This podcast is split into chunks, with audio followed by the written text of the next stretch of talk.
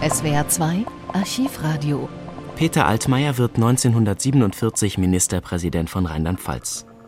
In seiner ersten Regierungserklärung im Juli 1947 schwört er das Land auf schwierige Aufgaben und Jahre der Entbehrung ein.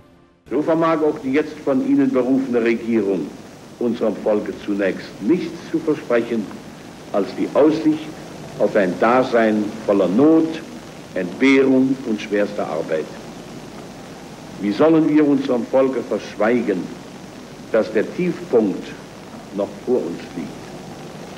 Aber wir sind der Auffassung, dass der deutsche Mensch und insbesondere das Volk unserer rheinland-pfälzischen Heimat der Lage sein wird, auch diesen Engpass politischer und wirtschaftlicher Not zu durchschreiten.